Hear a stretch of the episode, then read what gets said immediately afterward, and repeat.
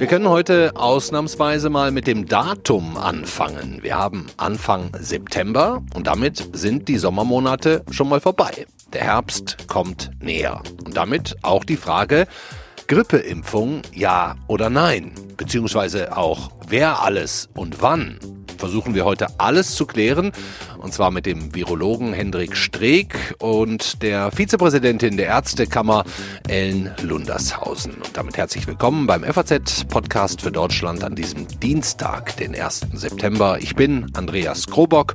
Schön, dass Sie dabei sind.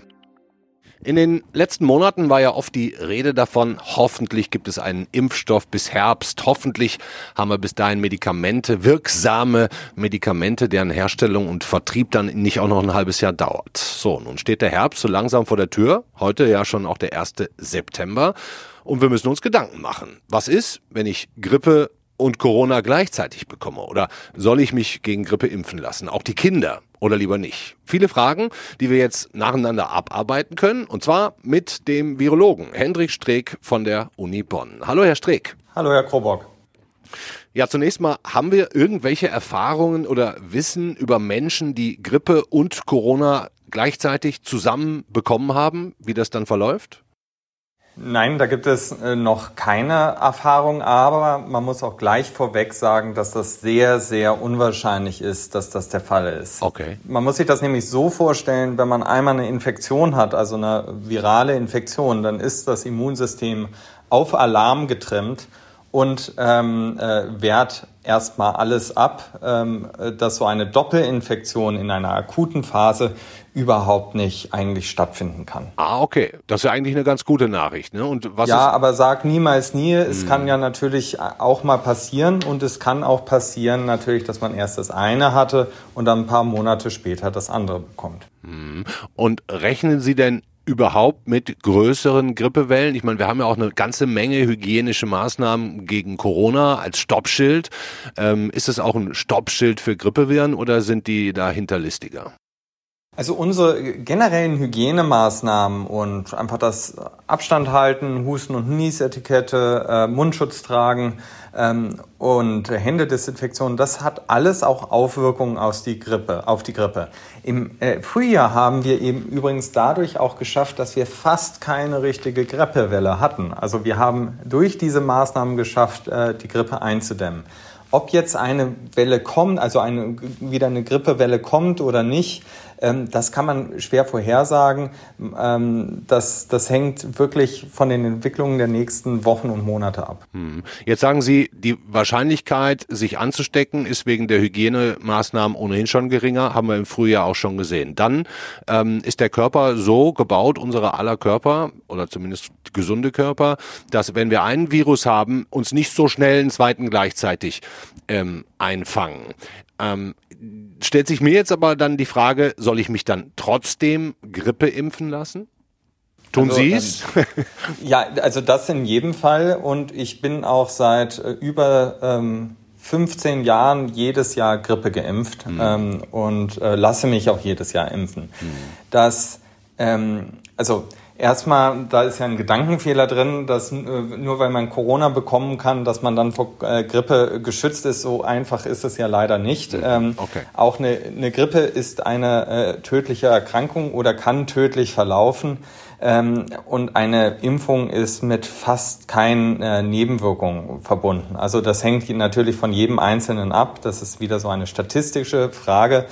Aber das Problem ist eher, wenn wir eine Grippewelle haben und eine Corona-Welle, dass dann sehr schnell das Gesundheitssystem und das Laborsystem überlastet wird. Hm, verstehe. Das heißt also, eigentlich müssen wir uns nicht viel Gedanken machen um einen Zusammenhang Grippe und Corona bei einem einzelnen Menschen, sondern es geht um zwei verschiedene Krankheiten. Die werden sich aller Voraussicht nach nicht vermischen, sondern wir haben im schlimmsten Fall zu viele Corona-Fälle und zu viele Grippefälle.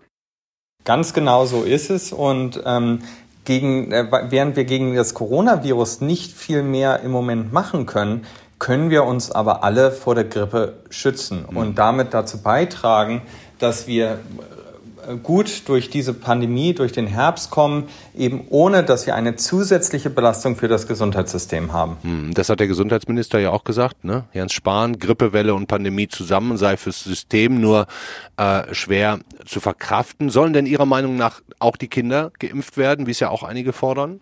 Man darf das auch bei Kindern nicht vernachlässigen, dass eben auch eine äh, Grippe bei Kindern zu stationären Aufnahmen führen kann, also wo die dann auch äh, zum Teil intensivmedizinisch äh, behandelt werden müssen und ähm, oder eben und mit Sauerstoff versorgt werden müssen. Also auch eine Grippe ist für Kinder nicht ohne Risiken. Hm. Ähm, zusätzlich äh, kommt eben äh, im Moment der Punkt, dass wir zwei äh, Faktoren haben und ich glaube wirklich die Überbelastung des Gesundheitssystems aber im Vordergrund steht und man das eben dadurch auch reduzieren kann. Hm. Okay, Sie sprechen sich also auch ganz klar für eine Grippeimpfung aus. Apropos Impfung, Sie haben ja auch einen sehr guten internationalen Überblick. Wie nah sind wir denn ähm, an einem Corona-Impfstoff gerade? Also, dass wir jetzt im Herbst was haben, halte ich für unmöglich frühester Zeitpunkt, dass wir positive Signale haben. Das bedeutet nicht, dass der Impfstoff da ist. Denke ich, kann, kann sehr gut sein, dass das im Januar äh, schon der Fall ist. Auch das ist schon sehr ähm, optimistisch gedacht. Aber solche Impfstoffe müssen dann ja auch noch ähm, produziert werden und in einem Level produziert werden, dass die ähm, äh, am Ende ähm, ähm, für, für viele verfügbar sind weltweit. Medikamente anderes Thema, die müssen genauso, müssten genauso produziert werden. Da sollen ja jetzt hier in Frankfurt, habe ich, äh, haben wir in der FAZ auch geschrieben, an der Uni Tests mit einem Krebsmedikament ganz gut gelungen sein. Äh, sehen Sie da äh, schneller Lösungen als bei der Impfung? Ja, also bei, bei den Behandlungen von erstmal gegen das neue Coronavirus sind wir ja sehr viel weitergekommen, mhm. dahingehend, dass wir ähm, durch intensivmedizinische Behandlung und bessere intensivmedizinische Behandlung die Todesraten auch deutlich senken konnten. Mhm. Also das sind dann Faktoren wie zum Beispiel die äh, Cortisongabe, äh, äh die äh, positive Signale gegeben hat, die Gabe von ähm, Blutverdünnern. Ähm, die antiviralen Medikamente, also wie zum Beispiel das Remdesivir, was äh, getestet wird, wurde, ähm, das zeigt vor allem Wirkung, wenn es sehr früh gegeben wird, also mhm. früh nach der Infektion und nicht nur in der Spätphase. Mhm. Macht Ihnen die aktuelle Fallzahlenentwicklung Sorge? Die ist ja schon jetzt relativ lange seit der Urlaubsreiserückkehrerzeit äh, auf einem doch deutlich höheren Niveau. Ja, im Grunde macht sie mir keine große Sorge, weil ähm, äh, ich mir als wichtigste Kennzahl im Moment die Intensivbetten anschaue. Und bei den Intensivbetten sehe ich keine Zunahme seit ja, fast zweieinhalb Monaten, ähm, sondern ähm, seit dem Beginn der Pandemie eigentlich in Deutschland, wo wir eine starke Zunahme in der Belegung der Intensivbetten haben, haben wir einen deutlich dauerhaften Abfall und auch eine sehr stabile Lage auf den Intensivstationen. Mhm. Was wir sehen, ist eine äh, starke Zunahme von äh, äh, Erkrankungen, Infektionen, aber ohne Symptome. Und die machen ja erstmal nichts, ähm, da sie äh, ja nicht wirklich krank werden und auch keine Langzeit äh, Folgen haben könnten, sondern die Langzeitfolgen kommen ja wirklich erst, wenn, wenn bei schweren, schweren Erkrankungen in einem Bruchteil der ähm, äh, Patienten. Sodass dieser Anstieg, ähm, äh, der ja auch zum Teil auf das vermehrte Testen zurückgeführt werden kann, klar, klar. also wir, wir die Dunkelziffer mehr ausgeleuchtet haben, ähm, äh, sieht man. Und auch wahrscheinlich Leute ohne Symptome, die es haben einfach, ne? die sich umsonst testen lassen, aus dem Urlaub zurückgekommen sind, null Symptome haben, sich testen lassen und dann feststellen, oh, ich habe ja Corona. Das gibt's ja auch, ne? Ganz genau. Also das, das, äh, das ist sogar der Großteil der, der Fälle, wenn wir uns nämlich die Positivrate anschauen, also wie viele von den Tests ähm, positiv sind, ähm, dann äh, sehen wir eigentlich, äh, haben wir in der Woche, also Kalenderwoche vom ja, 28. bis äh, 30. Kalenderwoche hatten wir einen Anstieg, aber in den letzten vier Wochen, also vom 31. bis zur 34. Kalenderwoche, war die äh, positiven Quote, also wie viele der Tests wirklich positiv getestet wurden, stabil. Aber es sah aus, als ob es einen Anstieg geben würde, weil wir eben äh, einen extremen Anstieg an Testungen, fast Verdoppelung der Testungen in der Zeit hatten. Also im Grunde keine große Sorge, die Fallzahlenentwicklung. Nein. Hm.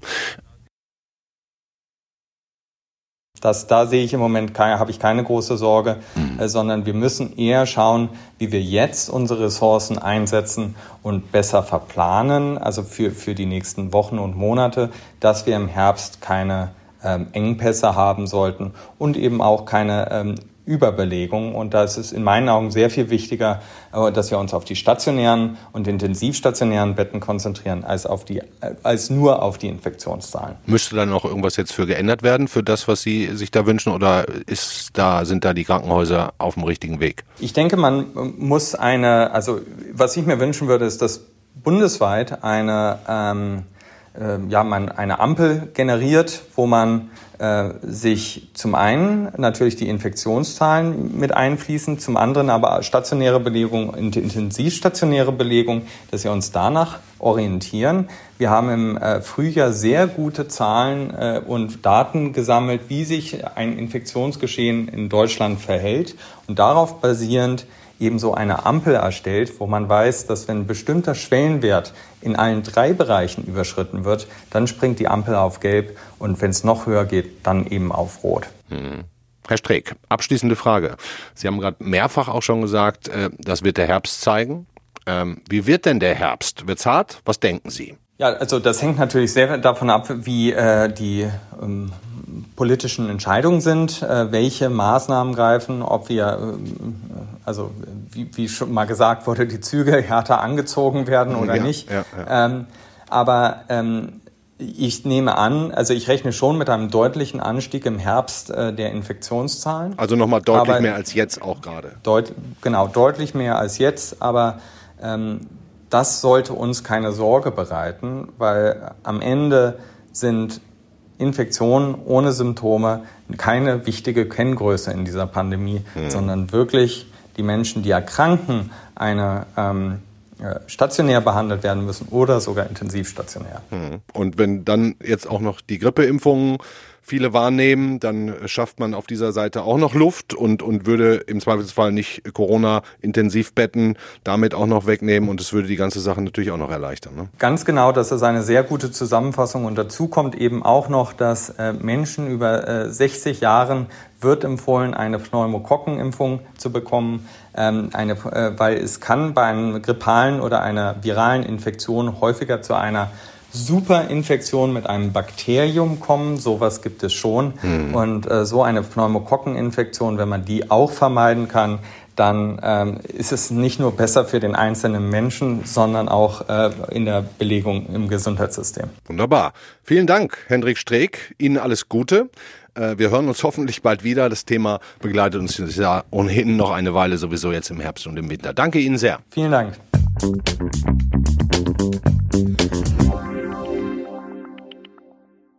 Aus Sicht von Henrik Streeck ist es eigentlich ganz einfach. Sich gegen Grippe impfen zu lassen, macht Sinn. Um nicht durch eine schwere Grippewelle zu viele Intensivbetten zu blockieren oder auch äh, andere äh, Arbeitskräfte im Pflegebereich, wenn uns auch die Corona-Pandemie im Herbst noch ein bisschen mehr zusetzt, womit er ja rechnet. Aus Sicht der Ärzte wird sich das voraussichtlich nicht ganz anders darstellen. Können wir auch sofort abfragen und zwar bei der Vizepräsidentin der Bundesärztekammer. Sie ist selbst niedergelassene Hals-Nasen-Ohrenärztin. Hallo, Ellen Lundershausen. Schönen guten Tag. Frau Lundershausen, Grippeimpfung? Ja. Schon machen, oder? Ja, Grippeimpfung sollte man auf jeden Fall machen. Äh, zumindest dann, wenn man äh, zu einer Risikogruppe gehört oder wenn man älter als 60 Jahre ist. Hm. Risikogruppe heißt äh, chronische Erkrankung, äh, schwanger oder ähnliches. Hm. Bieten Sie in Ihrer HNO-Praxis in Erfurt, äh, ist das glaube ich, das auch an? Schon immer, ja. Hm. Wo kann ich das überhaupt grundsätzlich machen lassen? Im Grunde können Sie das bei jedem Arzt machen lassen. Es gibt natürlich vielleicht Fächer, die sich darauf nicht unbedingt eingestellt haben. Ich sag mal, zum Beispiel beim Radiologen würde man sich wahrscheinlich nicht beschützen Sport, Sportmediziner. Ja. Aber ähm, sonst bei ambulant tätigen Ärzten kann man sich eigentlich überall impfen lassen. Prädestiniert sind natürlich Hausärzte, HNO-Ärzte, Kinderärzte, Gynäkologen etc. Hm. Ich habe dieser Tage gelesen, über 10 Millionen Dosen dieses Impfstoffs sollen schon freigegeben worden sein. Ist der auch schon bei Ihnen eingetroffen? Haben Sie den schon? Ja, wir haben den Impfstoff äh, bestellt. Den muss man immer einige Monate vorher bestellen. Wie viel man voraussichtlich verimpft, das misst man so an der an der Zahl derer, die im Vorjahr gekommen sind. Äh, man kann auch sagen, ich nehme erstmal 50 Impfdosen und bestellt dann nach. Oder man kann auch den Patienten in die Apotheke schicken und sagen, sie holen auf Rezept den Impfstoff und ich verimpfe ihn dann. Mhm. Also man stellt sich immer schon relativ zeitig, sprich Mitte des Jahres, auf die Grippeschutzimpfung im Herbst ein. Hm. Und macht es Sinn, sich jetzt als Patient oder als jemand, der sich bei Ihnen äh, Grippeschutz impfen lassen möchte, so langsam einen Termin geben zu lassen? Ab wann geht's denn theoretisch los? Können Sie es schon Jetzt sagen? kann man schon anfangen. Ach ja. Und würden Sie Im September äh, kann man durchaus anfangen. Man kann hm. auch bis ins Frühjahr reinschimpfen, je nachdem, wie die Lage gerade ist. Manchmal haben wir ja noch mal so eine Grippewelle im Februar oder März. Hm. Auch da kann man vorher noch mal impfen. Hm. Soll, sollten denn gesunde Menschen jetzt erstmal den Randgruppen den Vortritt lassen? Na, sinnvoll wäre das schon.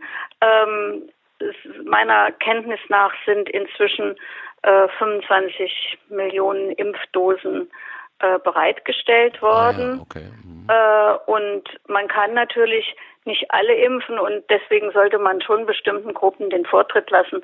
Dazu gehört natürlich auch medizinisches Personal. Hm. Meinen Sie, es wird wegen der vermutlich diesen Herbst besonders hohen Nachfrage da zu Lieferengpässen kommen oder sind Sie da schon alle als Ärztegemeinschaft informiert worden, dass es da keine Probleme geben wird? Also zunächst einmal muss man ja diejenigen impfen, die ich vorhin schon genannt habe, Risikogruppen über 60-Jährige. Ja ja, Klar. vielleicht auch Kinder mit Risikoerkrankungen. Und dann würden die Impfdosenmengen ja erstmal ausreichen. Hinzu muss man sicher auch sagen, wir rufen ja jetzt besonders zu dieser Grippeschutzimpfung auf, weil wir eine, eine Verdopplung der Krankheitsfälle hinsichtlich Corona und Influenza eigentlich nicht unbedingt haben möchten ja. im Herbst. Ja. Aber man muss natürlich auch sagen, dass uns diese sogenannten AHA-Regeln also Abstand halten, Hände waschen, Atemmasken. Mhm.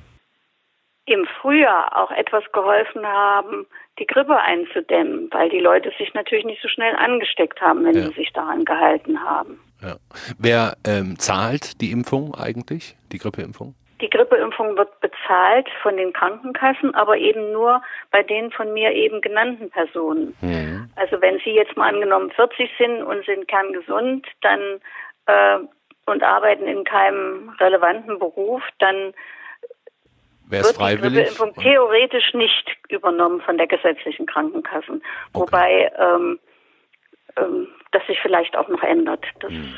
Entzieht sich natürlich meiner Kenntnis, weil ich das auch in Klar, die Zukunft ich meine, das ist eine Entscheidung, die muss das Bundesgesundheitsministerium treffen, wenn die natürlich sagen, Leute, wir zahlen euch dieses Jahr allen die äh, Grippeschutzimpfung, um zu verhindern, dass wir wegen zu vielen Grippekranken nachher doch zu Engpässen ähm, in den Intensivbettenbereichen kommen, dann wäre es natürlich auch blöd, ne? ja, das ist richtig. Es sind aber nicht nur die Intensivbetten, es sind ja auch die Arbeitsplätze und ja. ähm, das Aufrechterhalten des gesamten Gesellschaftsgefüges, wenn zu viele krank sind. Außerdem könnten wir natürlich einen äh, Rückschluss ziehen, wenn jemand erkältet ist, dann wissen wir ja nicht a priori, hat der jetzt Corona oder hat er eine Grippe, eine ganz ja. langläufige. Ja. Wenn der aber Grippe geimpft ist und hat die Symptome, dann können wir schon mal sagen, die Grippe hat er also offensichtlich nicht. Ja. Das wäre ein differentialdiagnostischer Ausschluss natürlich auch.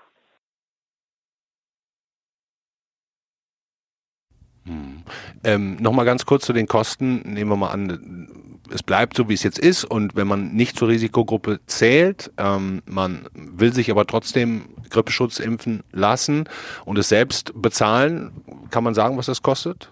Tut mir leid, das kann ich Ihnen nicht sagen, weil ich mich darum noch nie gekümmert habe, hm. weil die Patienten, die wir geimpft haben, waren immer Meistens, entweder äh, die Standardimpfungen bei Personen ab dem 60. Lebensjahr oder es waren Indikationsimpfungen, sodass ich, aber das ist nicht teuer. Also ich ja. denke, es überschreitet 100 Euro nicht, aber okay.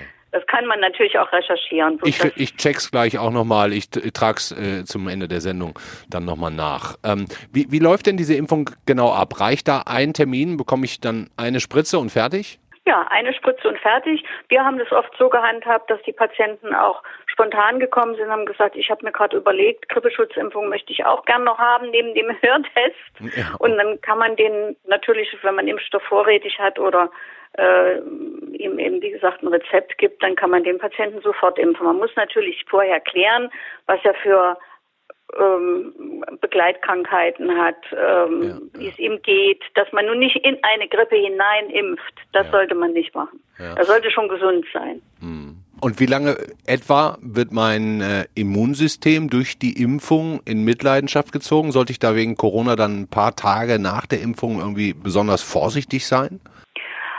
Also es ist nach meiner Erfahrung so, dass man, dass 90 Prozent der Geimpften gar nichts merken. Hm. Die haben vielleicht ein bisschen an der Einstichstelle einen etwas geschwollenen Arm, aber sonst merken sie gar nichts. Mhm. Aber es gibt den einen oder anderen auch, der hat leichte Grippesymptome nach der Impfung. Mhm. Aber so ein bisschen, äh, dass man sich so ein bisschen schlapp fühlt. Aber sonst muss man da eigentlich nichts beachten. Und auch sonst keine Nebenwirkungen zu Nein, erwarten. überhaupt nicht. Also ich lasse mich seit 40 Jahren Grippeschutz impfen. Ich hatte mal vielleicht einen Schnupfen danach, aber mehr nicht. Hm. Gibt es irgendwas, das außer, aus Ihrer Sicht gegen eine Impfung sprechen würde, außer vielleicht Angst vor Spritzen? Angst vor Spritzen ist immer ein gutes Thema. Ja. Ähm, also wie gesagt, wenn man, wenn man gerade eine Erkrankung hat, mhm. eine Grippe hat, Fieber hat, da würde ich nicht impfen. Ja, vielen Dank. Ellen Lundershausen, Vizepräsidentin der Bundesärztekammer, für das interessante Gespräch. Vielen Dank.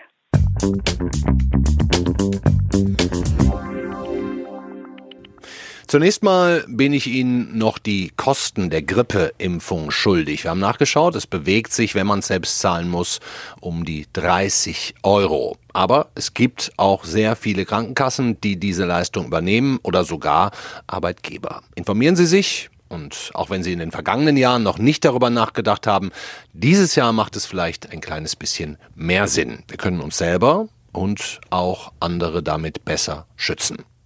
Das war's mit dem FAZ-Podcast für Deutschland von heute. Morgen empfängt Sie meine Kollegin Katrin Jakob und wie schon letzten Mittwoch haben wir für Sie bis zur Wahl in Amerika jetzt immer Mittwochs, Mitte der Woche, das Thema Wahl Trump versus Biden mit allem drum und dran. Ich bin gespannt drauf hoffe Sie auch. Tschüss, machen Sie es gut.